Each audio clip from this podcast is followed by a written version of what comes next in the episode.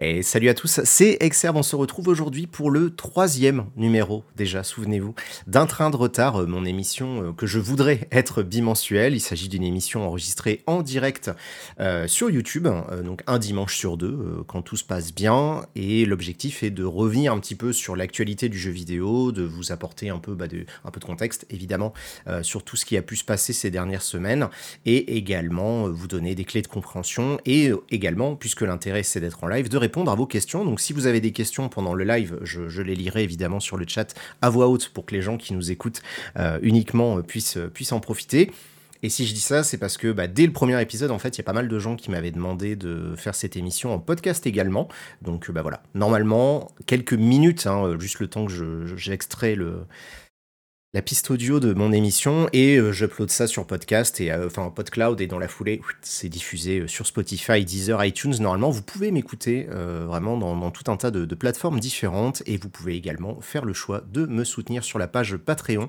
C'est patreon.com/slash exerve si vous voulez soutenir mon émission, ma chaîne, mon activité de manière générale puisque ça fera en 2023, ça sera la 13e année.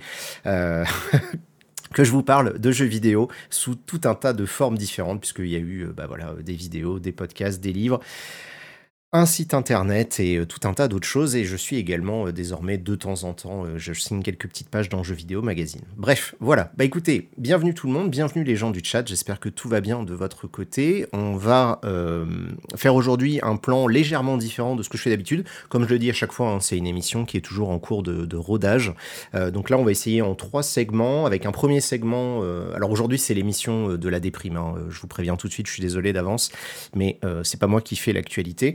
Euh, en tout cas, je ne fais que la commenter. Donc, on va revenir dans un premier temps sur les différentes annulations euh, de projets qu'il y a eu chez Ubisoft, ce que ça peut éventuellement vouloir dire pour l'entreprise et, les réactions que ça a suscité euh, dans l'industrie, mais également au sein des gens de chez Ubisoft. Dans un deuxième temps, on va faire des petites news en bref. L'idée, vous voyez, ça va être de revenir sur quelques petites news comme ça que j'ai sélectionnées, euh, qui que je trouvais intéressantes et qui sont pas forcément des trucs euh, que vous allez peut-être croiser partout. Et en dernier, on va revenir sur une vague de licenciements massive qu'il y a en ce moment euh, dans l'industrie du jeu vidéo, puisqu'il y a des gens qui sont partis de chez Microsoft notamment, Riot, Unity, enfin bref, ça n'arrête pas. voilà, il y a plein de gens qui disent c'est la crise, c'est l'art pré-Covid, etc. Je suis pas du tout économiste, donc je pourrais pas me permettre de, de vous donner une lecture particulière particulièrement pertinente là-dessus. Je ne ferai que rapporter ce qu'on peut lire ici ou là et éventuellement vous donner euh, ma petite analyse de, de journaliste canapé, comme on dit euh, dans les milieux autorisés. On va commencer donc tout de suite avec ce qui s'est passé euh, chez Ubisoft, des annulations. Donc juste pour rappel, Ubisoft c'est l'éditeur français que vous connaissez bien, qui est à l'origine de tout un tas de séries, et notamment bah, on va dire Assassin's Creed, Rainbow Six, etc. Ces derniers temps, ça va pas forcément, puisque le dernier gros jeu euh, de chez Ubisoft qui est sorti est Far Cry 6, et il est sorti, si je dis pas de bêtises, en octobre 2021, donc ça fait plus d'un an, toute une année fiscale en fait euh, vierge de tout nouveau jeu euh, chez Ubisoft, hein, donc ce qui est pas forcément une bonne chose, puisque c'est une entreprise qui dispose, si je dis pas de bêtises, d'un peu plus de 20 000 salariés à travers le monde. c'est un des plus gros employeurs de jeux vidéo, si ce n'est le plus gros employeur de jeux vidéo dans le monde. Et en tant que tel, ils ont tout un tas d'unités, donc de studios à travers le monde. Hein. Rien qu'en France, vous avez Ubisoft Montreuil, vous avez Lyon, euh, vous avez Bordeaux, même si ça va pas super là-bas. Vous avez, euh, non pas Lyon d'ailleurs, c'est Montpellier tout un tas d'endroits, euh, en Chine, aux États-Unis, au Québec, etc., en Indonésie, en Inde, et euh, ils annulent régulièrement des projets. Donc ça, c'est pas forcément quelque chose de choquant. Et pourtant, il y a eu une news qui a été communiquée donc via un communiqué de presse qui est sorti donc le 11 janvier, un communiqué de presse que j'ai en français et que je vous mettrai du coup hein, dans la description. Euh, dans la description de la chaîne YouTube et également du podcast. Euh, donc en gros, le titre c'est Ubisoft renforce son focus stratégique sur ses plus grandes marques et ses services live avec une nouvelle série de mesures consolidant ses perspectives de croissance et de création de valeur à long terme. Traduisez-les, euh, on va annuler tous les trucs pourris pour se concentrer sur les jeux qui nous rapportent du blé afin de continuer de gagner du blé euh, sur du long terme. Voilà. En gros, hein, je vous fais une traduction euh, d'expert. Oui, et Ubisoft Annecy, euh, bien sûr, je les allais les oublier, les gens qui avaient fait ce type. Merci beaucoup, Martial, euh, pour ça. Il y a également les gens qui me font remarquer qu'il y a eu Mario et les Lapins Crétins 2 qui est sorti, qui n'est pas ce qu'on va appeler un gros triple A de chez Ubisoft, hein, et qui n'est pas du coup un, un jeu qui peut, tu vois, qui va générer des revenus suffisants pour payer les salaires de ces 20 000 personnes. Euh, c'est un jeu parmi tant d'autres, mais ça fait pas partie des gros jeux euh, qui peuvent éventuellement, tu vois, euh, animer et rythmer le calendrier de sortie d'Ubisoft, qui avait connu des années beaucoup plus fastes que ce qu'on avait connu la dernière fois. Donc voilà, euh, ça a été euh, diffusé, comme je le disais, le Paris le 11 janvier 2023, donc c'est très récent, hein, il renforce son focus stratégique sur ses plus grandes marques, patati patata. Au cours des dix dernières années, les équipes d'Ubisoft ont créé de manière organique l'un des portefeuilles de marques les plus profonds, les plus diversifiés, bullshit, bullshit. Malgré ces réalisations, et alors que l'industrie continue de s'orienter vers des méga marques et des jeux persistants, comprenez des jeux services, capables de toucher des joueurs du monde entier, sur toutes les plateformes, tous les modèles économiques, la société, avec un S majuscule, donc la société, euh, elle a des problèmes, est confrontée à des défis majeurs. Notre stratégie au cours des quatre dernières années a consisté à créer des jeux live persistants et adapter nos franchises les plus fortes, principalement Assassin's Creed, Far Cry, Ghost Recon, Rainbow Six et The Division. Euh, Toutefois, les jeux issus de cette phase d'investissement n'ont pas encore été lancés, tandis que nos lancements récents n'ont pas donné les résultats attendus. Pardon. Donc comprenez que les jeux sortis récemment euh, n'ont pas vendu suffisamment et ou n'ont pas fonctionné. On peut se souvenir qu'ils ont lancé et annulé aussitôt un Battle Royale dont le nom m'échappe. C'était Hyperscape, je crois? Euh, ils ont essayé de lancer un Battle Royale et ça n'a pas marché. Ils avaient lancé également un petit jeu de roller qui ne fonctionne pas plus que ça, il me semble. Donc bref, ça va pas forcément euh, très très bien pour les gros lancements. Et attention, c'est parti là pour le, mode sérieux du communiqué de presse. En plus de cet effet, et dans un contexte de détérioration des conditions macroéconomiques, les tendances pendant la période des fêtes, et en particulier les dernières semaines de décembre et de début janvier, ont été nettement et étonnamment plus lentes que prévu. Et là, c'est le drame. Comprenez que euh, les périodes de Noël n'ont pas été particulièrement euh, favorables aux ventes du côté de chez Ubisoft, ce qui n'a pas empêché euh, d'autres titres hein, de bien fonctionner, évidemment. Donc là, c'est vraiment de leur côté. Je pense qu'ils peuvent s'en prendre quand même, parce qu'effectivement, il n'y a pas eu de grosses sorties. En général, les gros jeux, vous voyez, il y a une certaine logique hein, dans le calendrier annuel des jeux vidéo. S'il y a des gros jeux qui sortent en septembre, octobre et novembre, c'est pour pouvoir les vendre aux gens au mois de décembre. ça fait partie des, rites un petit peu hein, habituels.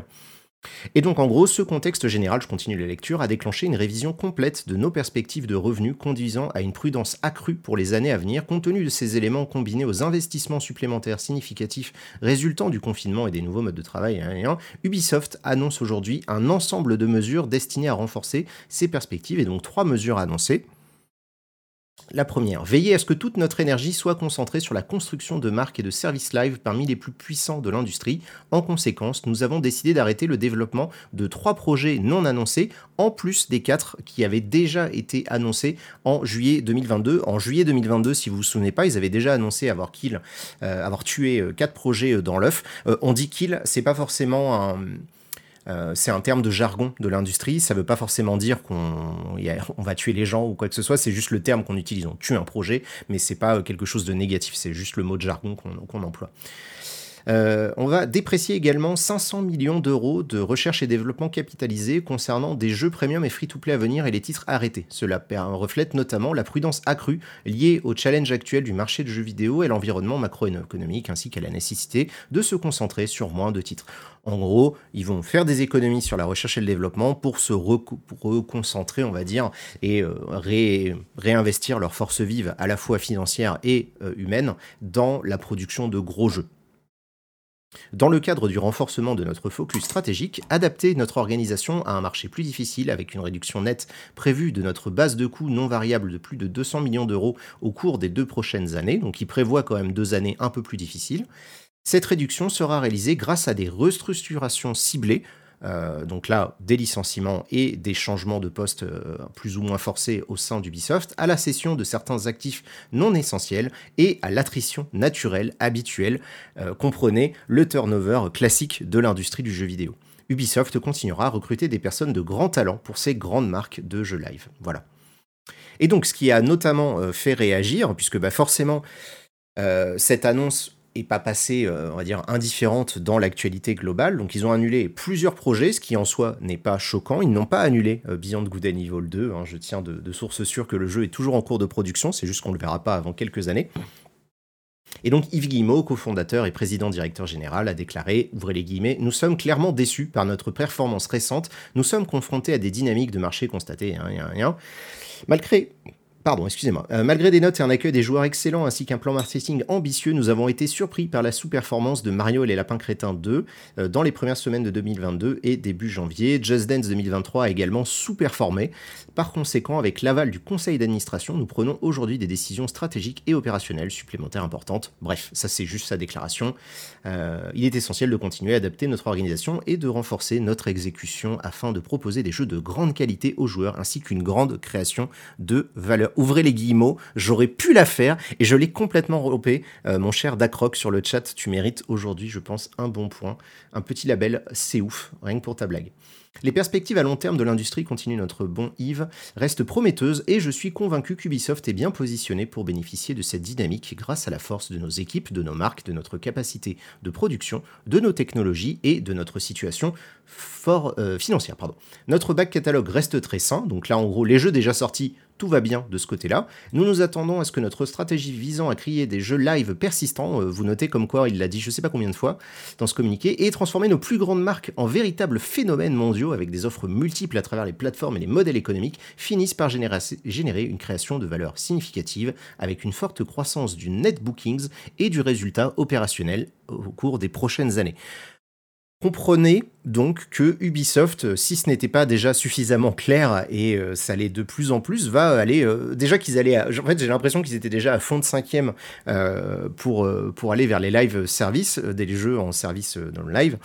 Ils vont aller encore plus loin là-dedans. Donc tous les jeux vont sortir avec des microtransactions et des boutiques intégrées et seront proposés soit en modèle free-to-play, soit en modem premium, mais avec une boutique malgré tout. Bref, la même chose que ce que vous aviez euh, jusqu'à présent, mais vraiment euh, rendu systématique à l'intégralité des jeux qui seront développés et qui vont sortir à l'avenir. Euh, Skull and Bones, qui est le prochain gros jeu à sortir de chez Ubisoft, a été retardé un nombre incalculable de fois et, sera notamment repris de ce modèle-là. Voilà pour ce qui a pu se passer ces derniers temps chez Ubisoft. Et donc Ubisoft révise aujourd'hui son objectif. En gros, voilà, il prévoit de faire moins d'argent euh, sur des années, euh, tout va pas bien, gna gna gna gna. Il reporte une nouvelle fois euh, au passage Skull and Bones, on sait genre mais, parce que bon, ça fait quand même 4 ans qu'il est décalé, donc une année, qu'est-ce que quelques mois supplémentaires pour Skull and Bones. Euh, je regarde s'il y a d'autres choses un petit peu intéressantes à vous lire. Euh, ah oui, voilà. Et donc, il parle un petit peu quand même des jeux à venir, puisque, en fait, Ubisoft, si vous voulez, aujourd'hui, ça veut pas dire qu'ils vont pas bien, parce qu'ils ont quand même des gros jeux euh, dans les tuyaux. Ils ont un jeu Avatar, donc de la licence du film de James Cameron. Ils ont un jeu Star Wars non annoncé sur lequel ils travaillent, qui est d'ores et déjà connu comme étant un futur jeu en open world. donc, ça, ça fait partie des gros trucs. Il y a Assassin's Creed Mirage, qui sera l'épisode Assassin's Creed à sortir de cette année et qui est développé en partie notamment euh, chez Ubisoft Bordeaux.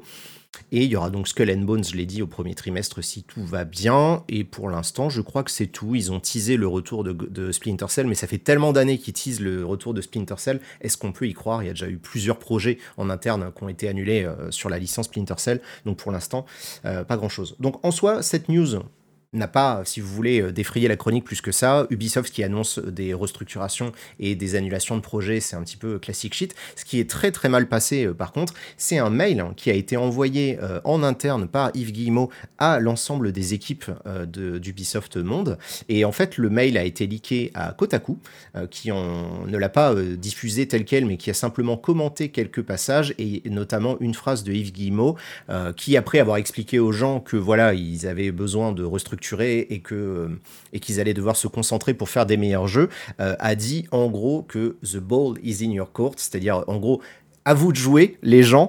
Euh, ce qui a évidemment euh, provoqué un tollé euh, chez les gens d'Ubisoft qui ont assez mal pris cette phrase-là, puisque du coup, forcément, on peut voir Ubisoft qui est, on le rappelle, en crise interne depuis 2020 maintenant, avec les différents licenciements qu'il y avait eu au sein notamment de la cellule éditoriale de Ubisoft Montreuil qui décidait un petit peu de l'avenir des jeux vidéo et qui était rempli de gens manifestement très toxiques.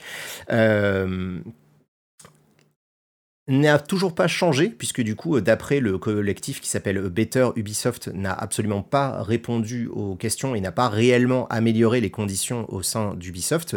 Ils avaient euh, proposé, je vous le remettrai également euh, dans, la description, un, petit point, il me semble, euh, sur ce qui s'était passé au sein d'Ubisoft en un an et demi, deux ans, et manifestement, il n'y avait pas eu de gros changements en termes de politique interne, on va dire. Donc, euh, bah forcément, les gens l'ont très mal vécu et ça a provoqué notamment une réponse directe de la part du syndicat Solidaire Informatique, euh, qui fait partie des, principaux euh, syndicats qu'on a en France là-dessus. On a également le STJV, le syndicat des travailleurs et des travailleuses du jeu vidéo. et donc, le 17 janvier, ils ont proposé en fait de faire un appel à la grève. Ils ont fait un appel à la grève, pareil, c'est sur Twitter, je le partagerai. Ils ont fait ça en français et en anglais. Ils ont invité l'ensemble des personnes d'Ubisoft à faire grève le vendredi. Alors, c'est pas encore passé. Le vendredi 27 janvier, donc c'est vendredi prochain pour les gens qui me regardent en direct, et de faire de grève l'intégralité de l'après-midi de 14 à 18h. Ça peut paraître peu, entre guillemets.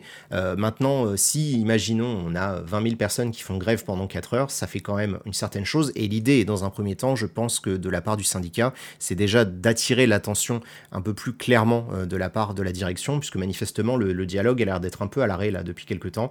dans le communiqué de presse, donc, enfin, dans le communiqué, pardon, du syndicat solidaire informatique, euh, ils disent, je cite, Dans sa dernière déclaration, M. Guillemot annonce un avenir inquiétant pour l'entreprise Ubisoft. Si la demande aux employés d'être ultra vigilants et stratégiques sur toutes vos dépenses est ironique au regard de la stratégie éditoriale de l'entreprise des dernières années, elle ne prête pas à rire, euh, elle, ne elle ne prête pas, pardon, pourtant à rire. Quand M. Guillemot parle, entre guillemets, d'attrition naturelle et d'ajustement organisationnel, cela signifie des réductions d'effectifs, des fermetures discrètes de studios, des compressions salariales, des licenciements déguisés, etc. C'est la merde. Ça va pas très bien et surtout les euh, salariés d'Ubisoft se sentent pas pris au sérieux. À plusieurs reprises, M. Guillemot tente de se déresponsabiliser une fois encore sur les employés. Il attend de nous d'être mobilisés, de donner, ouvrez les guillemets, le meilleur de nous-mêmes et d'être les plus efficaces possibles. Donc en gros, c'est à eux de faire le boulot. Euh, ces mots ont une signification, des heures supplémentaires, une pression managériale accrue, burn-out, etc. Monsieur Guillemot demande beaucoup de ses salariés, mais sans contrepartie. Les salaires ont-ils suivi l'inflation galopante de ces dernières années? A priori non. Qu'en est-il de la mise en place de la semaine de 4 jours, qui faisait partie des demandes du, syndicat depuis quel mal de temps? Euh, Qu'est-ce qui a été mis en place pour les équipes qui sortent éreintées des productions comme celle de Just Dance ou de Mario et les lapins crétins? Nous revendiquons donc une augmentation immédiate de 10% pour tous les salaires, indépendamment des augmentations annuelles, afin de compenser l'inflation. Avec les centaines de millions d'euros obtenus de Tencent, qui a investi euh, donc ces dernières années euh, chez Ubisoft, afin notamment d'empêcher le, rachat euh, agressif de Bolloré, de Vivendi, il y en a dans les caisses du patronat, l'amélioration des conditions de travail avec notamment la mise en place de la semaine de 4 jours, qui est une mesure qu'on voit de plus en plus, enfin qui n'est pas encore très répandue, mais qui commence doucement à s'installer, là c'est moi qui vous le dis, euh, dans des studios indépendants, euh, notamment en Amérique du Nord, qui manifestement a l'air de donner des résultats plutôt cool en termes de, euh, en termes de productivité, malgré l'enlevage, enfin la suppression d'une journée de travail par semaine. Une transparence sur les évolutions d'effectifs, tant au niveau local que global, puisqu'a priori, il y aurait euh, pas mal de choses euh, qui ne seraient tues en termes de licenciement, de suppression de postes, etc., qui ne sont pas forcément euh, données de manière transparente au sein de l'entreprise. Et enfin, un engagement ferme contre les licenciements déguisés et une condamnation contre les politiques managériales abusives qui poussent les salariés à la démission. ça, malheureusement, c'est un énième rappel que ça se passe pas forcément très bien en interne. Et parce que M. Guillemot et sa clique ne comprennent que le rapport de force solidaire informatique appelle les salariés d'Ubisoft Paris à faire grève vendredi 27 janvier de 14 à 18h. Voilà, pour le petit communiqué de Solidaire Informatique. Euh, voilà donc, voilà donc l'ensemble de l'information. Vous voyez, ça m'a déjà pris une bonne petite quinzaine de minutes de tout vous résumer, euh, puisque du coup, euh, je voulais simplement bah, voilà, vous redonner un maximum de contexte. Euh, et donc, on a quelqu'un du chat qui peut-être travaille chez Ubisoft qui nous dit Oh que oui, on l'a mal pris, la balle est dans votre camp. Le pire, c'est qu'il a dit après ça, ouvrez les guillemets, je m'excuse que vous ayez mal compris le message. C'est vrai qu'il a republié un, un, communiqué de presse il y a deux jours en disant Je suis désolé, vous avez mal compris. Alors, ça, il faut le savoir. Hein. Quand quelqu'un s'excuse en disant que il est désolé que l'autre personne ait pas compris ce qui se passe, c'est pas vraiment une excuse. Hein. Quand je m'excuse, euh, vous voyez, si j'ai fait une bêtise, je m'excuse pas que vous ayez mal compris ce que je vous ai dit. Bref, c'est toujours un petit peu euh, classique ce genre de formulation, c'est-à-dire qu'en gros, c'est pas forcément eux. Oui. Désolé, vous avez mal compris, ouais, les gens comme ça. Le bonjour du Maroc, eh ben écoute, salut à toi, Sbenchek. Ubisoft sont en train de plonger. Alors, pas forcément, justement. C'était ça, c'était sur ça que je voulais enchaîner. Donc merci à toi euh, de, nous faire cette transition instantanément, Jazz. Euh, Ubisoft n'est pas nécessairement en train de plonger, c'est-à-dire que ils ont toujours pas mal de projets dans les tuyaux, ils ont des licences fortes sur lesquelles ils travaillent et des projets relativement intéressants, on va dire, euh, enfin en tout cas d'un point de vue financier, qui sont dans les tuyaux. Je vous en ai parlé, le jeu Avatar, le jeu Star Wars, c'est quand même des trucs qui sont a priori porteurs et qui devraient fonctionner. maintenant, j'ai plus l'impression en fait qu'on est face à un Ubisoft qui continue de subir en fait les, les, contre-coups de la crise interne qu'il traverse depuis maintenant plusieurs années et euh, le manque de réels en fait à la fois dans la politique managériale et dans la politique éditoriale ne se font pas encore sentir. Est-ce que euh, c'est suffisant ce qu'ils ont fait? C'est toujours un petit peu compliqué, c'est-à-dire que dès qu'on travaille dans le milieu du jeu vidéo, croiser des gens qui travaillent chez Ubisoft, c'est très facile. Euh, les écouter nous parler de leur malheur, c'est très facile aussi, mais c'est beaucoup d'informations qu'on a en off, comme je vous le disais tout à l'heure avec ce qui peut se passer chez BGE2. Donc on peut pas forcément citer ce genre de choses. Mais qu'ils annulent des projets, c'est pas forcément euh, catastrophique, c'est pas forcément grave, ça fait partie de la réalité d'Ubisoft. Ils annulent depuis toujours entre 3 et 4 projets euh, par an. Ça, c'est tout à fait euh, classique. Ce qui est différent là, et c'est ça qui est intéressant de noter, c'est vraiment en fait la volonté de réduire les dépenses, de restructurer les équipes et également de se concentrer uniquement sur quelques licences fortes, ce qui est en fait un peu à l'opposé de ce qu'ils faisaient depuis quelques années, puisque ces dernières années, la politique édito globale d'Ubisoft euh, tournait en gros autour des grosses licences qui étaient The Division, Assassin's Creed, Rainbow Six Siege, et après ils proposaient une petite, euh, on va dire une petite euh, pas galaxie, mais un petit système solaire voilà, de jeux périphériques avec les Just Dance, avec les Mario, avec des jeux mobiles, des choses comme ça qu'on n'avait pas forcément en tête, mais qui étaient des petits jeux, en gros, qui laissaient faire aussi pour à la fois, bah, puisque c'est une entreprise qui a tellement de gens au sein de, son équipe qui crée aussi en gros ils essayent d'encourager les gens à prendre des responsabilités en leur donnant des projets de plus en plus gros. Euh, et donc faire des petits jeux entre guillemets. Hein. vous vous souvenez peut-être de Grow Up, Grow Home, qui étaient des, euh, qui venaient de chez Ubi Réflexion, euh, étaient des, ce genre de projets-là qui peuvent deux fois en fait donner voilà lieu à des trucs un peu plus intéressants. Mais là, le fait qu'Ubisoft admette publiquement qu'ils ont fait des mauvaises années et qu'ils ont besoin de se restructurer, c'est le signe que, ben voilà, ils sont, quand même un petit peu dans la panade. Ça ne veut pas dire qu'ils vont mourir, ça ne veut pas dire non plus qu'ils vont être achetés. Je sais plus qui le demandait tout à l'heure sur le chat.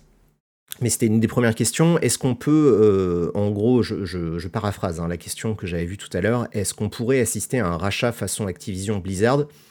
Sur le papier, oui. Dans la pratique, ça fait euh, quelques temps maintenant que Ubisoft avait tout fait pour garder le contrôle d'Ubisoft. Souvenez-vous euh, de toutes ces années euh, de lutte contre Vivendi, puisqu'ils avaient bah, que ça soit la famille Guillemot ou euh, via Tencent, ils avaient tous contracté des emprunts euh, pour pouvoir augmenter petit à petit leur participation au sein de, la boîte afin de continuer euh, d'en garder la main mise.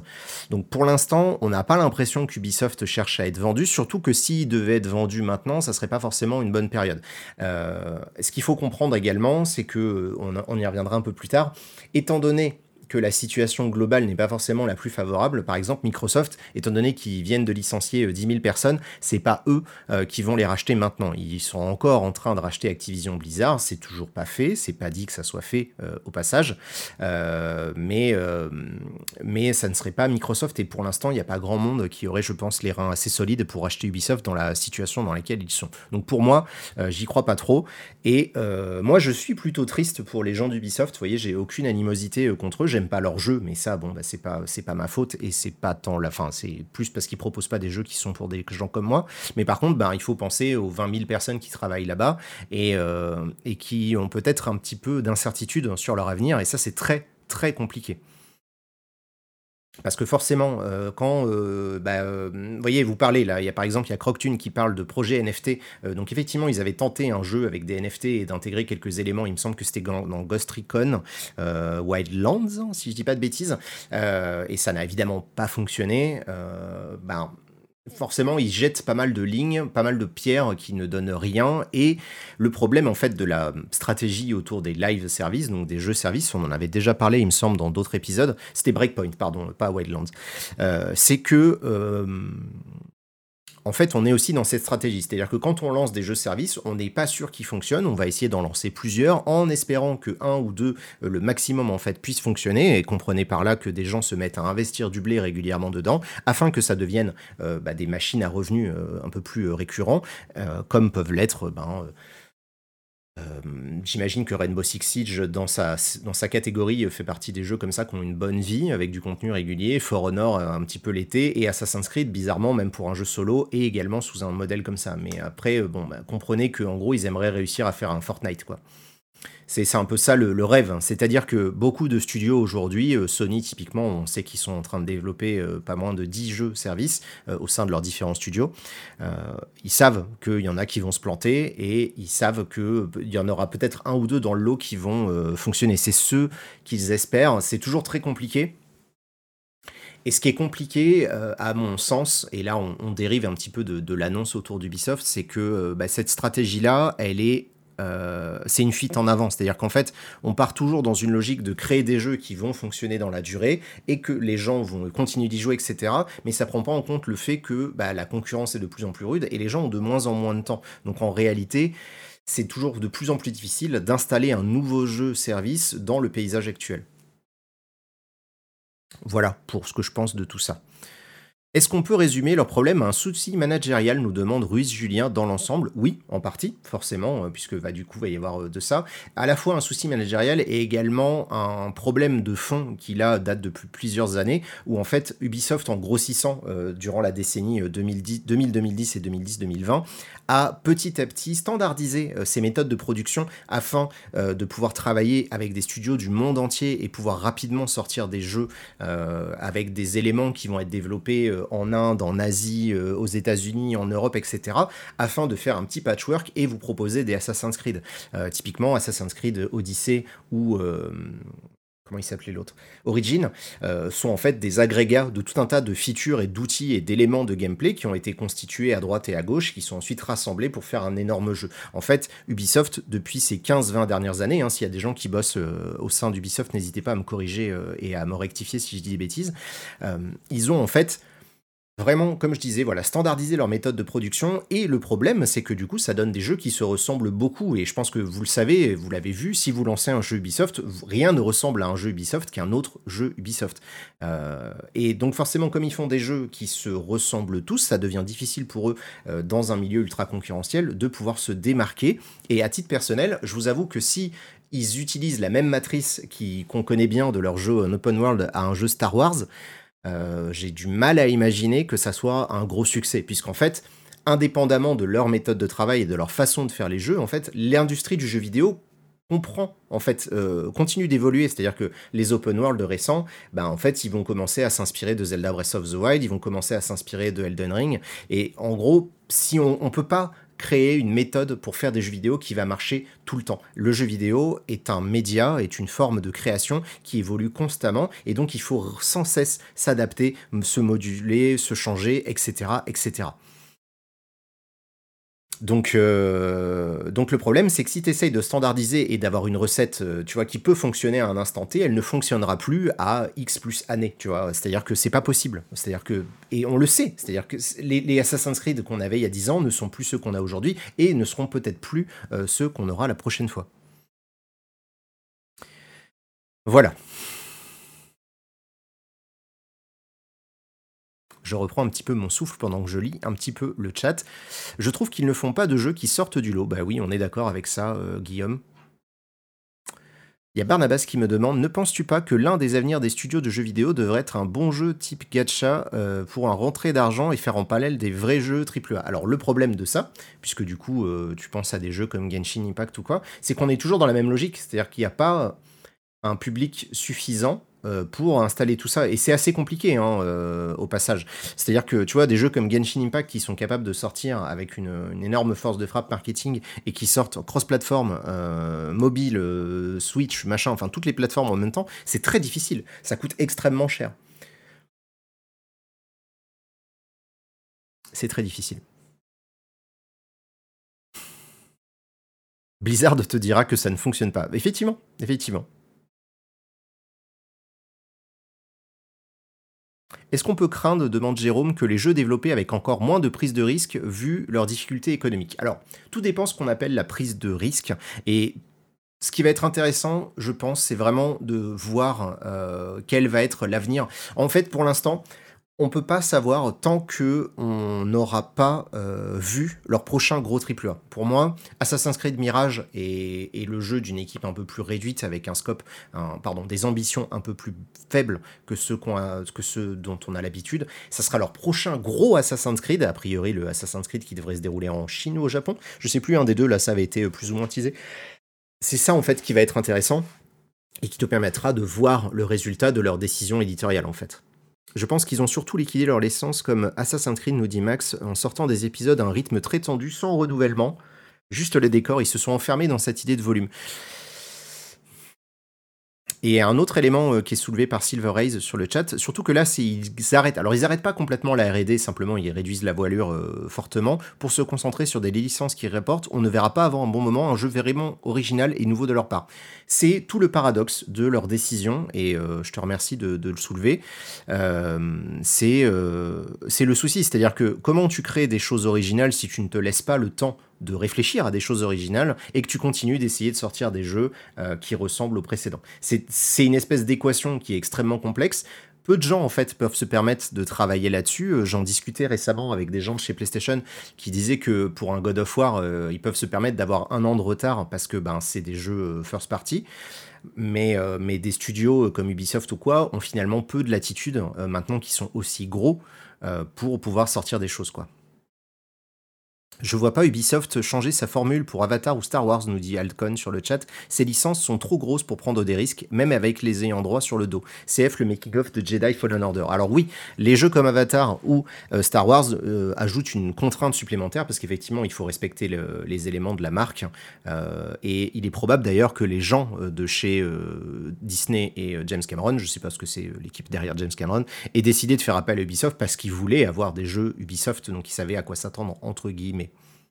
Est-ce qu'ils n'ont pas au final besoin de changer leur façon de faire des jeux et plus de liberté créative? Alors oui, ludique, mais ça ne se change pas comme ça. En fait, Ubisoft, c'est vraiment un paquebot gigantesque et, euh, et la façon dont ils ont modifié, c'est ce que je vous disais sur la standardisation des méthodes, euh, fait qu'en fait c'est une boîte qui est tellement grosse et ils ont tellement standardisé les choses qu'aujourd'hui c'est relativement difficile, c'est quasiment impossible pour l'entreprise de changer du jour au lendemain. On le voit bien euh, avec, euh, avec les, tout ce qui s'est passé au niveau du management en interne euh, sur les licenciements, etc. Même deux ans après, on ne constate pas encore de gros changements. Il y a une latence, une inertie énorme sur ce genre de paquebot-là, et il va falloir des années pour qu'il y ait réellement des changements, malheureusement. C'est un peu ça le, c'est un peu ça le problème, quoi. Avatar, c'est Disney aussi. Ah ouais, d'accord. Bah, tu vois, je suis vachement au courant, euh, Groomtier. Merci pour la précision. Tu trouves que la caméra est un peu trop haute? C'est peut-être moi qui suis un peu trop bas, je me suis peut-être écrasé, peu importe. Voilà, euh, je pense qu'il y a une lassitude du service live. Alors pour l'instant, pas forcément, parce qu'en fait les jeux live fonctionnent plutôt bien. C'est juste qu'effectivement, euh, il est difficile de trouver une place pour des nouveaux jeux, parce que ben, des jeux comme Fortnite continuent d'exister, PUBG, il y a tout un tas de jeux qui fonctionnent qui continue d'être là, quoi, tout simplement. Depuis l'annonce de Beyond Good and Evil 2, c'est un festival de jeux non abouti, nous dit Max. Alors BGE2, c'est un problème, euh, c'est un problème à part entière. Hein. Je pourrais, on pourrait euh, faire remplir des livres avec tout ce qui se passe là-bas. Euh, mais oui, a priori, le jeu n'est pas prêt de sortir et ne sortira pas avant quelques années. Donc ne l'attendez pas pour 2024 ou 2025, mais plutôt après. Voilà, si vous avez d'autres questions euh, sur ce sujet-là, on va, on va refermer la parenthèse pour l'instant. Euh, j'en profite simplement pour signaler, voilà, bon courage à toutes les personnes qui feront grève euh, chez Ubisoft. Et bah, s'il y a des news, de toute façon, j'essaierai de, continuer de, comme ça, de régulièrement de revenir un petit peu sur ces séries-là. Parce que comme l'objectif, c'est qu'un train de retard devienne une émission régulière, d'ici la fin d'année 2023, normalement, il y aura eu beaucoup plus d'épisodes. Donc ça se trouve, j'aurai l'occasion de revenir sur des choses comme ça. BSGE2 sur PS6. Alors, euh, si tenté, évidemment, qu'il y a une PlayStation 6 qui existe un jour, euh, Guillaume K, on verra. On n'en est pas encore là. Je vous propose de passer à la suite, hop, avec une deuxième partie. Il faut que j'appuie là-dessus. En bref, euh, j'ai appelé ça comme ça. Je vais juste boire un petit peu d'eau. Je ferai un peu de montage pour les gens qui nous écoutent en live. Je rajouterai peut-être un peu de musique aussi un jour, tiens. Il faudrait que je regarde du côté des, musiques libres de droit, ce qu'il y a des choses un petit peu intéressantes. Est-ce qu'on a des jeux Prince of Persia? Alors, il y a des gens qui continuent. Bah, le remake de Prince of Persia est en pause indéfinie, donc il fait peut-être, probablement, partie des jeux annulés. Euh, même s'ils n'ont pas donné les noms, on peut imaginer que le remake de Prince of Persia, euh, Sands of Time, soit complètement abandonné pour l'instant. Donc en bref, je voulais revenir en fait sur quelques news hein, que j'avais sélectionnées. Euh, la première notamment, vous avez peut-être vu passer ça, mais c'est pas sûr parce que c'est, ça n'a pas fait tant de bruit que ça. C'était le 18 janvier, donc euh, l'Assemblée européenne, euh, juste à côté là, enfin juste à côté, façon de parler à Strasbourg. donc le Parlement européen se penche un peu plus sur le jeu vidéo. Ils ont voté en fait un rapport de je sais plus combien de pages qui a été porté notamment par une par une parlementaire espagnole, si je dis pas de bêtises, qui revient en fait sur différents euh, aspects de l'industrie du jeu vidéo et qui invite la, euh, comment s'appelle, l'Union européenne à se pencher plus sérieusement sur tout un tas d'éléments.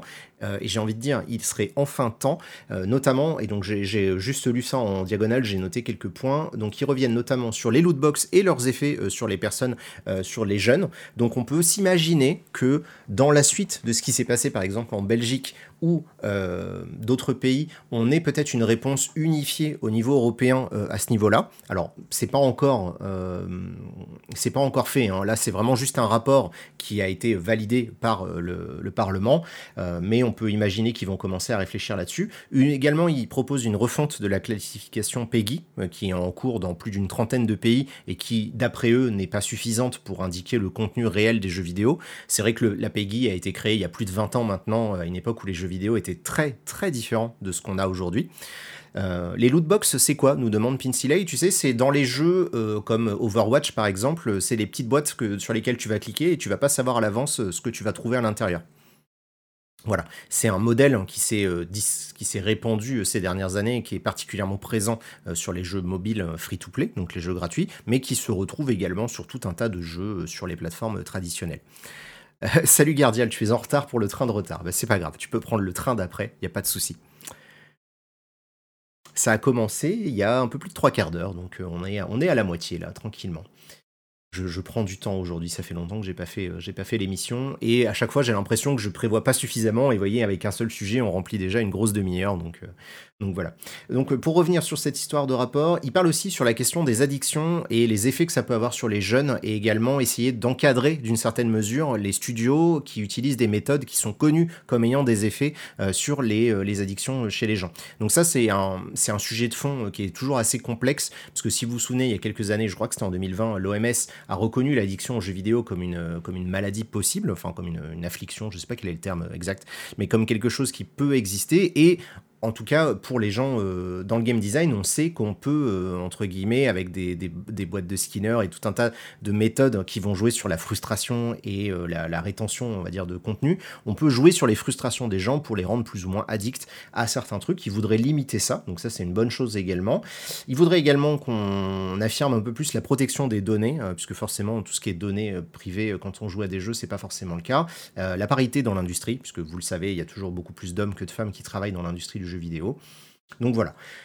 Il n'y a pas d'informations plus que ça, c'est pour ça que je l'ai mis dans, en bref. Ça ne va pas donner lieu à des lois ou à des propositions de loi ou quoi que ce soit. Tout ce qu'on peut dire, en fait, c'est simplement que bah, l'Union européenne commence à prendre un peu plus à bras le corps euh, la question du jeu vidéo, ce qui n'est pas une mauvaise chose, hein, puisque bah, l'Europe euh, reste quand même un endroit où il y a des tonnes de studios et de plus ou moins grande taille, mais quand même beaucoup de studios euh, qui ont une place importante à l'international. On vient parler d'Ubisoft à l'instant. Euh, donc c'est intéressant qu'ils se penchent un petit peu plus là-dessus. On verra évidemment euh, ce que ça donne. Est-ce que le rapport parle des logiques de rétention? Tout à fait, dire que si oui, ça peut faire mal au live service. Tout à fait. C'est, euh, tu vois, c'est pour ça que je l'ai choisi aussi, c'est que je trouvais ça intéressant de se dire que euh, il y a toujours effectivement, on parlait d'inertie avec le groupe Agbo, il y a également une inertie, un décalage énorme entre la réalité de l'industrie et la réalité de la technologie. Je pense que vous le savez tous et toutes, et la prise en compte par les politiques des différents pays. L'Union européenne ne, coupe pas cette logique-là. Euh, donc c'est possible que d'ici quelques années, ils demandent aux créateurs, aux studios, de peut-être revoir certaines choses. Pour l'instant rien n'est fait euh, et ça va être effectivement euh, très compliqué. Et euh, bah, je lis juste un petit commentaire qui fait plaisir. Voilà, je le chope au passage. Merci à toi, Shiaim. en voilà une émission intéressante. J'apprécie les sujets abordés, les jeux qu'on aime, mais être éclairé dans l'industrie, c'est tellement important. Merci à Exerve et bon dimanche à tous. Bon dimanche à toi également. L'autre news, ça vous l'avez peut-être vu passer, pareil, c'était le 18 janvier, c'était la fin officielle euh, de Stadia, ça y est, c'est fini. Et ce qui est assez drôle, c'est que j'ai vu passer plusieurs articles, en fait, euh, notamment un article, je crois que c'était dans le New York Times, qui expliquait que la fin de Stadia se passe beaucoup mieux que la vie de Stadia, donc la mort de Stadia, euh, et est un événement limite plus fun que la création et la naissance de Stadia, puisque en partie, ils ont euh, donc notamment euh, remboursé euh, l'intégralité des gens qui avaient acheté des jeux et acheté des manettes sur Stadia. J'avais acheté un jeu sur Stadia, ils, me l'ont remboursé il y a quelques temps.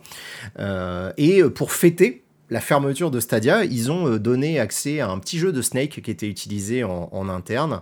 Et, a priori, l'intégralité de, de, la campagne de remboursement s'est bien passée.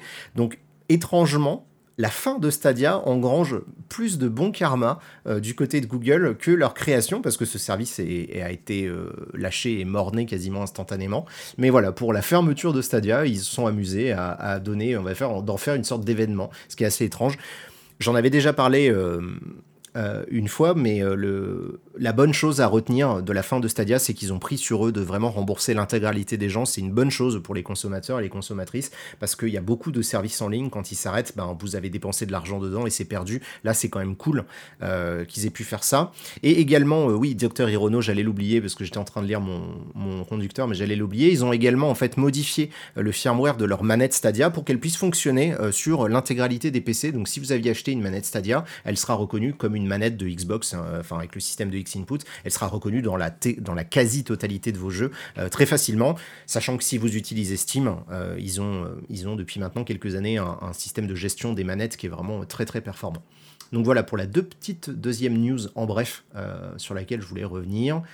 Et une autre news en bref que là je trouvais intéressante, je vous donnerai également le lien, euh, ça c'est pour les gens qui lisent l'anglais, mais donc la GDC, donc la Game Developer Conference, ne, fait pas que organiser la GDC, ils tiennent également chaque année un gros sondage euh, dans lequel ils interrogent tout un tas de professionnels de l'industrie. Et donc cette année, le rapport est sorti il y a quelques jours à peine. On peut le télécharger euh, gratuitement. le, rapport est disponible gratuitement. Et j'ai noté notamment bah, pas mal de petites choses dedans. Je vais le lancer là vais l'ouvrir ici. C'est un peu compliqué. Il me faudra un troisième écran. J'en suis là. Rien ne va plus.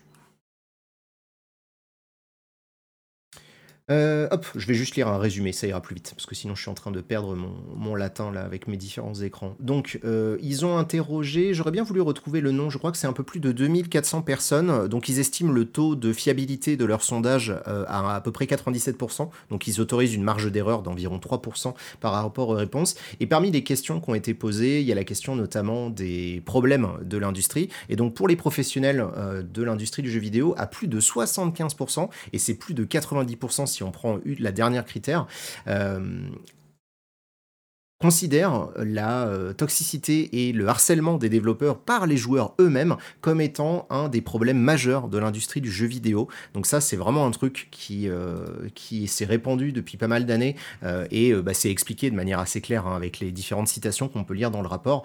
la montée en puissance et la, prise d'importance des réseaux sociaux a vraiment augmenté ce sentiment de, de toxicité et d'ambiance pourrie au, au, au, sein pardon, de l'industrie du jeu vidéo. Enfin, je veux dire, je pense que vous en êtes et consciente. Ces dernières années, on a eu des exemples assez terribles hein, de, ces choses-là. Et donc, ben voilà, les gens qui travaillent dans cette industrie considèrent que c'est pas cool de travailler dans cette industrie à cause des gens pour lesquels ils travaillent. Donc, euh, je pense que ça pourrait faire réfléchir et euh, je, réfléchis, moi, de mon côté, à une manière. je sais pas quel, impact on pourrait avoir à notre échelle de petits youtubeurs, mais. Euh, je, pense que dans les. C'est très compliqué comme sujet, mais c'est vrai que voilà, de, ne pas. Euh, à part vous inviter à ne pas insulter les gens et de vous comporter comme des êtres humains euh, dignes de ce nom, euh, ça me paraît être le minimum, mais bon, c'est toujours un peu complexe. Bref.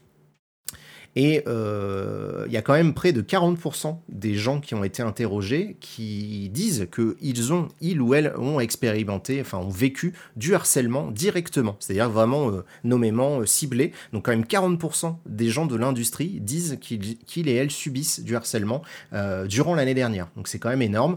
Alors plus si les personnes qui répondent sont des femmes ou des gens qui font partie des LGBTQ+, mais Ce qui malheureusement n'est pas surprenant, mais, euh, mais voilà, c'est quand même vous dire qu'il y a près de la moitié des gens qui bossent dans l'industrie du jeu vidéo qui se sentent pas forcément safe dans l'industrie du jeu vidéo. Et sachant qu'il y a déjà tout un tas de problèmes avec les conditions de travail, c'est quand même horrible de se dire tout ça. Donc voilà, tout ça pour vous redire là-dessus. Je vous mettrai, hein, si ça vous intéresse, euh, le, lien pour télécharger gratuitement le rapport de la GDC. Et c'était tout pour ces petites news en bref. Vous voyez, euh, l'idée c'est juste voilà, de vous rapporter quelques petites news. On va passer, si vous le voulez bien, à la dernière partie de cette émission. J'ai vu passer une question sur Quantic Dream, alors je vais juste remonter un petit peu le chat. Euh, j'avais une question, Avance nous dit Dis-moi, as-tu des nouvelles concernant le Star Wars de Quantic Dream? Non, j'en ai pas. Ont, C'est normal, ils ont montré le teaser il y a. C'était pas au Game Awards, c'était il y a un peu plus longtemps que ça maintenant. C'était il y a quelques temps, je crois que c'était l'été dernier. Euh, et, donc forcément, on peut imaginer qu'il va y avoir au moins un an et demi, deux ans, peut-être même deux ans et demi avant qu'on commence à voir le jeu. C'est tout à fait euh, logique, tout simplement. Et je remercie euh, Nyanji sur le chat qui invite les gens à mettre des petits pouces bleus sur les likes. C'est vrai que vous pouvez tout à fait utiliser la, méthode de pouces bleus. Je ne sais pas exactement à quoi ça sert pour les lives. Est-ce que ça permet à plus de gens? De voir ça dans leur flux Est-ce que ça me donnera des bons points euh, à la fin de l'année? J'en ai aucune idée, mais en tout cas, ça me fait toujours plaisir de, voir que vous passez un bon moment. Et moi, je le vois, hein, je veux dire, je sais que vous êtes toujours aussi nombreux et nombreuses à me suivre sur cette émission, donc, euh, donc ça me fait très très plaisir. C'était mieux avant l'industrie des jeux vidéo, alors c'était mieux avant les réseaux sociaux peut-être. Maintenant, en termes de conditions de travail, euh, on va dire que le côté positif des, réseaux sociaux, c'est que ça a mis justement en lueur tous les problèmes euh, liés aux conditions de travail. Donc euh, il n'y a pas que du bon et du mauvais. Comme toutes les choses, c'est jamais tout blanc ou tout noir, évidemment. Barnabas nous dit en Corée du Sud, pour pouvoir jouer, il faut mettre son numéro de sécurité sociale qui permet d'avoir, euh, de savoir pardon l'âge que tu as. Comme ça, interdit les lootbox pour les mineurs. Euh, est-ce que ça pourrait être pareil pour la PEGI 18 je ne suis pas sûr que l'Union européenne et la France en particulier soient des pays qui veuillent mettre en place ce genre de système. La Corée avait des, de réels soucis sociaux euh, sur le, temps que consacraient les adolescents euh, aux jeux vidéo chaque semaine. Euh, après, il faut savoir également que ben voilà, ils ont des infrastructures qui sont pas du tout les mêmes que nous. Je pense pas qu'on en soit là. Il y a un petit peu cette euh, idée qui voudrait qu'on supprime petit à petit l'anonymat sur Internet. Pour l'instant, c'est des idées qui circulent. Il n'y a pas grand-chose euh, qui aille euh, fondamentalement dans ce sens-là. Et à titre personnel, je suis très très très partagé sur cette idée-là. Donc mais pour l'instant, en tout cas, pas, il euh, n'y a pas de choses aussi euh, complexes parce que surtout que, par exemple, pour le cas de la Corée, pour les gens qui jouent au MMORPG, il faut savoir que cette idée de rentrer son KSSN, donc le Korean Social euh, Security Number ou un truc comme ça, bah, c'est quelque chose qui a été piraté il y a pas mal d'années. Hein. C'est-à-dire qu'il y a une vingtaine d'années, j'étais absolument pas conscient de ça, donc je regrette de l'avoir fait. Mais quand on voulait jouer à certains jeux qui ne sortaient qu'en Corée, des vieux MMO style Lineage, etc., on devait utiliser des KSSN et ça se trouve on utilisait des numéros de sécurité sociaux de, personnes âgées, de gens qui étaient morts, on n'en sait rien. Enfin, en gros, ces numéros-là ont été distribués dans la nature, donc c'est pas très cool. Euh, on a déjà des soucis par rapport aux données personnelles. Je pense pas qu'on ait envie d'avoir nos données de sécurité sociale auxquelles sont associés nos, nos dossiers médicaux, etc., euh, dans la nature. Voilà, c'est my two cents là-dessus. Je suis pas expert encore une fois sur le sujet, mais je vous avoue que je suis pas forcément pour des méthodes aussi autoritaires. Ce qu'on pourrait imaginer en fait, c'est que au-delà d'interdire les lootbox à des certains âges, on pourrait interdire les lootbox tout court. C'est-à-dire qu'il y a des jeux qui aujourd'hui, pour les jeux services, fonctionnent sans ces systèmes de lootbox euh, qui fonctionnent. Alors, j'allais dire Pass of Exile, mais c'est un mauvais exemple parce qu'ils ont des loot box là sous la forme de ce qu'ils appellent les mystery box. Mais euh, ça fait plus de 10 ans que le jeu est en service et, euh, et, il vend uniquement des cosmétiques et ça se passe plutôt bien. Donc, euh, c'est tout à fait possible, mais c'est toujours un peu compliqué à mettre en place. Voilà. c'est interdit en Belgique en tout cas, tout à fait. Et comme je le disais tout à l'heure, l'Union européenne va peut-être se pencher dessus. Et donc, bah, pour le dernier sujet, j'ai pas forcément non plus des tonnes d'infos, mais c'était simplement pour revenir un peu sur cette notion de, crise qui est en train de traverser euh, l'industrie du jeu vidéo. Euh, je ne suis pas euh, compétent hein, en termes d'économie, je le redis à chaque fois. c'était simplement pour vous tenir au courant de ce qui se passe en ce moment. Donc la principale grosse annonce, c'était il y a quelques... C'est quand?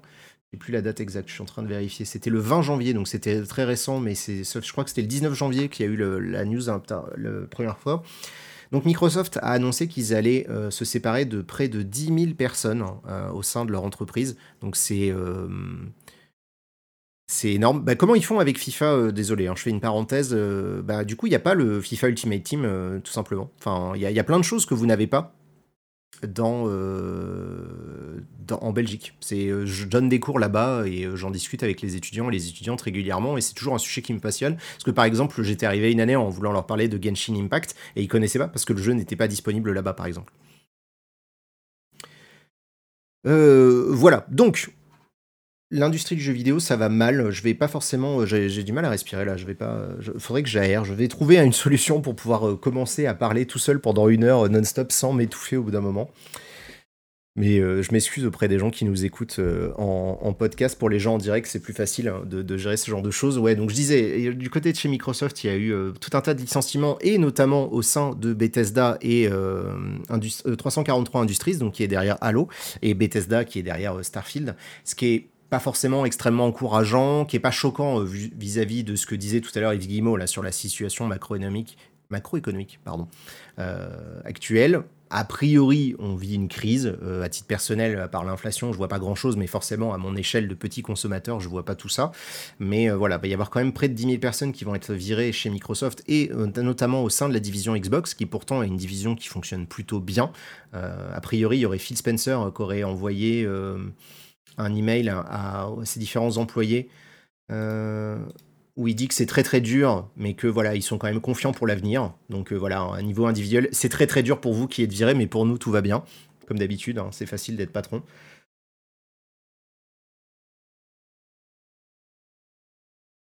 Sachant qu'il y a eu également une petite, petite histoire apparemment d'une personne de chez 343 euh, Industries euh, qui s'est barrée de chez 343 euh, Industries et qui disait qu'il y avait des soucis de management assez violents du côté de chez Microsoft et Xbox. Donc malheureusement, ça n'a pas l'air de très bien se passer. Il y a Riot également qui a décidé de licencier pas mal de monde. eux, ils se séparent non pas de 10 000 personnes, parce que ce serait beaucoup plus que tout ce qu'ils ont employé, mais plus d'une cinquantaine de personnes d'un coup. Donc c'est pas mal. Il y a également, j'ai noté Unity, Unity embauche énormément de personnes dans le monde entier. Et donc là, euh, presque 300 euh, postes vont être supprimés euh, chez Unity là, dans, les, semaines et les mois à venir. Donc on est... Il y a deux choses en fait. C'est-à-dire que titre, à titre personnel, je tiens à rappeler que l'industrie du jeu vidéo est une industrie qui est assez précaire, malheureusement, euh, par essence. C'est-à-dire que les gens, souvent, sont embauchés pour un projet, virés, et ils retravaillent dans un autre studio, etc. Euh, il n'y a pas forcément, euh, dans toutes les entreprises, cette idée de, travailler avec des gens pendant beaucoup d'années. c'est pour ça, notamment, je fais de la pub pour mon bouquin sur Plectail, mais que j'étais surpris de voir des gens qui avaient 15 ou 20 ans de boîte là-bas, parce que c'est assez rare, en fait, de croiser des gens qui ont beaucoup d'ancienneté dans une entreprise de jeux vidéo. en France, forcément, on a des conditions de travail un peu différentes, mais si vous allez au Québec, typiquement, dans une ville comme Montréal où il y a des tonnes et des tonnes de studios AAA, ça arrive assez souvent que des gens se fassent virer d'un projet et euh, presque littéralement traversent la rue pour aller euh, en face quoi. Donc, euh, donc ça arrive, ça arrive assez souvent quoi, tout simplement.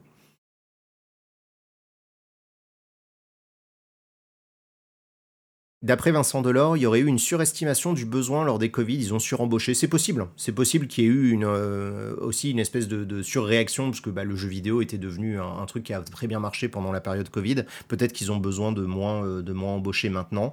Euh, ça, comme dit, étant donné que je ne suis pas économiste, j'ai pas d'avis là-dessus, je voulais simplement revenir un petit peu sur, sur ce qui s'est passé ces dernières semaines. C'est un peu l'objectif hein, de, l'émission. Surtout que je trouvais que c'était intéressant de faire résonner ces différents licenciements avec le fait que ben, Microsoft Microsoft est toujours en pourparlers avec les différentes instances américaines pour le rachat d'Activision Blizzard, puisque ça fait un an maintenant qu'ils ont annoncé le rachat.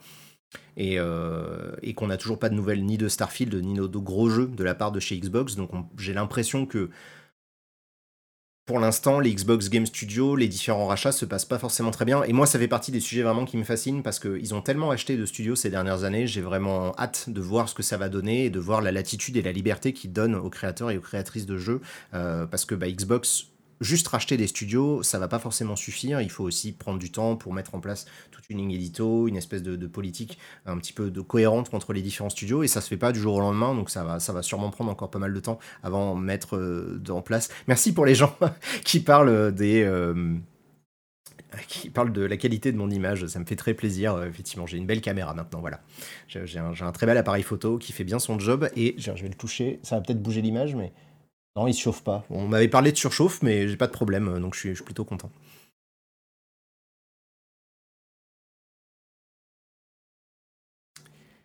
Euh, la problématique de la rentabilité, nous dit Manu Provo, oui, bon, de toute façon, c'est la, rengaine habituelle, hein, on le sait, il y, a toujours beaucoup de soucis là-dessus. Euh, voilà pour ce que je voulais vous raconter aujourd'hui dans ce un train de retard. Euh, si vous avez des questions sur les différents sujets, on va, je vais continuer d'en prendre un petit peu, puis on va pas tarder à arrêter euh, l'émission pour aujourd'hui. Je voulais vous informer également qu'il y aura d'autres lives, je pense, cette semaine. pour les gens qui me suivent sur la chaîne YouTube, demain à 15h, vous aurez mon test de Forspoken, puisque j'ai reçu le jeu avec un peu d'avance et j'y ai déjà suffisamment joué pour pouvoir vous donner mon avis définitif dessus. Ça sera demain à 15h. Il y aura un live, je pense, dans le courant de la semaine, puisque j'ai reçu la, manette, là, je voulais montrer la DualSense Edge, qui est la, grosse manette. Hop, la voici là.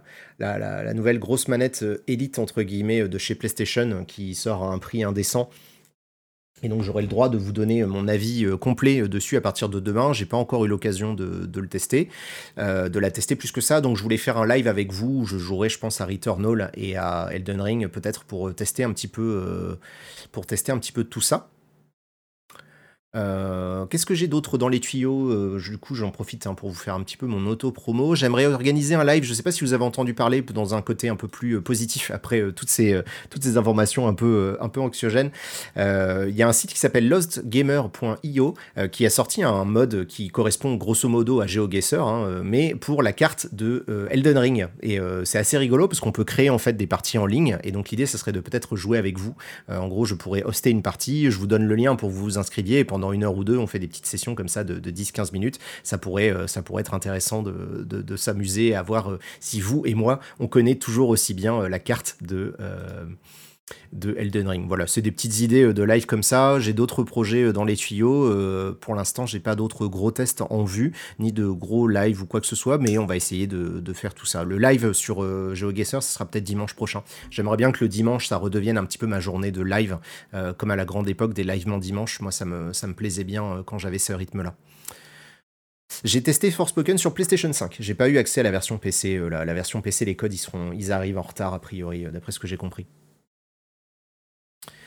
Voilà euh, pour ce que je pouvais vous dire aujourd'hui sur un train de retard et sur euh, les choses à venir. Euh, du côté de chez Fin du Game, on vient de sortir un épisode sur Borderlands 2. si jamais ça vous intéresse, vous pouvez aller écouter l'émission. Vous pourrez évidemment écouter également cette émission en podcast dès que je vais arrêter le live. Je vais aller m'occuper de l'uploader et de, faire tout ça.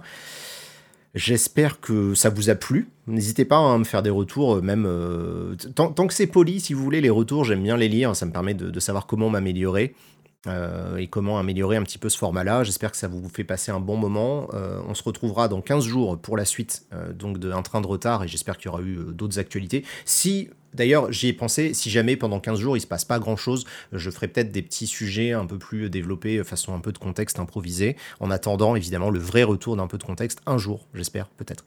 Est-ce que je porte un casque pour le retour micro? Pas du tout. Non, non, j'ai l'habitude de, maintenir ma voix à un volume euh, similaire, donc j'ai pas mon retour par exemple. J'ai juste mon casque là, je sais pas pourquoi d'ailleurs, parce que j'ai aucun son dedans, mais euh, c'est juste par habitude, je pense, d'avoir un casque. C'est au top. Merci pour le live, c'est super. À bientôt, merci beaucoup. On le trouve où le podcast? Tu tapes tout simplement un train de retard dans n'importe quelle appli de podcast, que ça soit Spotify, iTunes, Deezer, Podcast Addict, tout ce que tu veux. Normalement, elle y est, Guillaume, il n'y a pas de souci. Tu avais mis une liste avec Bloodborne 2. Ah oui, alors. Du coup, ça voilà, ça va être le petit bonus off euh, pour les gens qui continuent d'écouter l'émission euh, maintenant. Dans la vidéo de, mes, de mon bilan 2022, j'avais mis une liste avec évidemment un énorme troll sur l'arrivée prochaine de Bloodborne 2. Pas mal de gens sont tombés dans le panneau. Je m'excuse pour cette blague, parce que du coup, je pensais que les gens allaient comprendre que c'était une blague, tellement c'était gros et improbable. Mais bon, manifestement, euh, il y a des gens qui tiennent tellement dur comme fer à avoir un Bloodborne 2 qu'ils y ont cru. Il n'y en a pas pour l'instant. Et s'il y en a un, de toute façon, je suis pas au courant, tout Est-ce que les podcasts sont sur Cobuzz? Je pense pas puisque du coup je les propose pas en qualité visuelle euh, aussi bien. Euh, est-ce qu'il y aura une vidéo sur la Steam Deck? Alors oui, tout à fait. J'aimerais justement profiter d'avoir euh, cette nouvelle euh, petite caméra pour vous proposer quelque chose là-dessus. Il faut que je vois euh, comment je pourrais faire, mais j'aimerais bien vous faire un retour. Maintenant que ça fait quelques mois que j'ai un Steam Deck à la maison, j'aimerais bien vous faire un retour dessus. Donc on verra tout ça. Bref, on va s'arrêter là aujourd'hui pour un train de retard. J'ai déjà bien débordé sur la, partie podcast. Merci beaucoup à toutes les personnes qui sont venues écouter. Je vais rester quelques minutes avec les gens en live sur YouTube si vous avez d'autres questions. Et pour les autres qui m'écoutent justement en podcast, bah, vous pouvez nous rejoindre sur la chaîne YouTube Exerve85. Merci à toutes et à tous et à très bientôt. Salut, ciao